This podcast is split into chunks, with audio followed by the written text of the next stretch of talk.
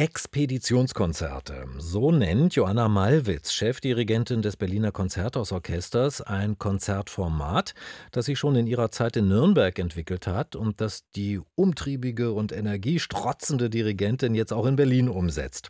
Die Idee, Johanna Malwitz selbst erklärt am Klavier und mit dem Orchester bedeutende Werke der Musikgeschichte. Zwei dieser Expeditionskonzerte gab es bereits in Berlin, zu Sacre du Printemps von Igor Strawinski und zur italienischen Sinfonie von Felix Mendelssohn Bartholdy. Und diese Konzerte, die können Sie sich jetzt in der ARD Mediathek anschauen und anhören in einer Produktion von uns, vom RBB, gemeinsam mit der Deutschen Grammophon und mit dem Konzerthaus Berlin. Als Regisseur und Redakteur war mein Kollege Alexander Lück bei den Konzertaufnahmen dabei und darüber habe ich vor dieser Sendung mit ihm gesprochen. Alex, diese Expeditionskonzerte, was ist denn das eigentlich genau? Ist es Aufklärung? Ist es Vermittlung? Ist es Unterhaltung? Ist es irgendwie so eine Art Abenteuer? Bei Abenteuer darf man vielleicht nicht an Indiana Jones denken, aber, aber, es ist vor allen Dingen etwas Ungewöhnliches, weil in dem Fall man Musik anders erleben kann. Also es ist keine richtige Werkeinführung, so sehr wissenschaftlich und wie das Ganze so aufgebaut ist, das Werk, worauf man hören soll, sondern es ist eher eine Vermittlung. Und selbst Vermittlung klingt so ein bisschen akademisch, so ist es gar nicht gemeint, sondern es geht darum, dass man Musik mal anders erfährt und vor allen Dingen die Leute, die sie machen, anders erfährt. Normalerweise, wenn du ein Konzert hast, kommt der Dirigent, die Dirigentin auf das Podium, alle applaudieren, kurze Verbeugung, dann wendet sie sich mit dem Rücken zum Publikum und spielt bzw. lässt spielen. Und man muss die ganze Zeit auf den Rücken gucken. Ja, genau. So, und da hängt es vom Rücken ab. Aber grundsätzlich ist es jetzt bei ihr so, dass sie sozusagen auf die Bühne geht und sich an das Publikum wendet und versucht damit Kontakt aufzunehmen und denen zu erklären, was eigentlich diese Musik ist und was es für sie vielleicht auch bedeutet. Ist, sind das schon die wesentlichen Punkte, wie so ein Expeditionskonzert aufgebaut ist? Ja, im Grunde ja.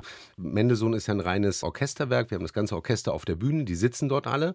Wir haben da vorne kleine kleine Vorbühne mit einem Flügel wo sie Beispiele aus dem Werk spielt, aber auch Werke, die vielleicht den Komponisten inspiriert haben oder ein Werk, was diesem Werk vorangegangen ist. Also versucht da wirklich eine große Bandbreite zu machen, so ein bisschen die Lebensgeschichte dieses Werkes zu erzählen, was halt nicht nur ist, ich habe dann und dann angefangen zu komponieren, sondern viel mit der Biografie des Komponisten, gerade bei Felix Mendelssohn Bartholdy natürlich zu tun hat, mit seiner Reise nach Italien, Goethe getroffen und so weiter und so fort.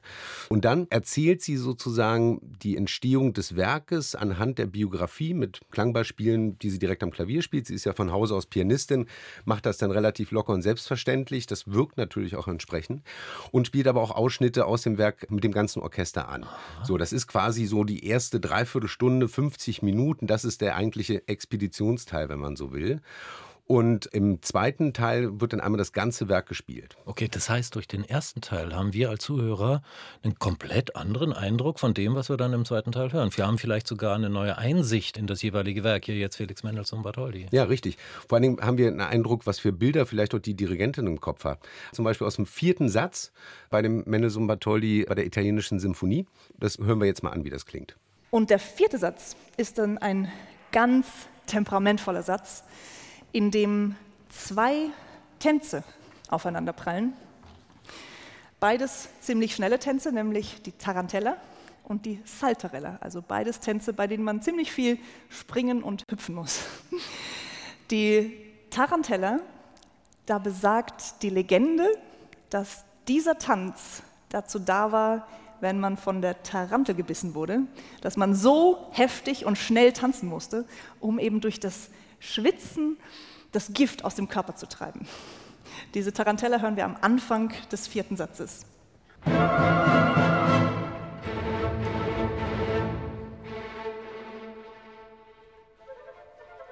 So, von der Tarantel gestochen.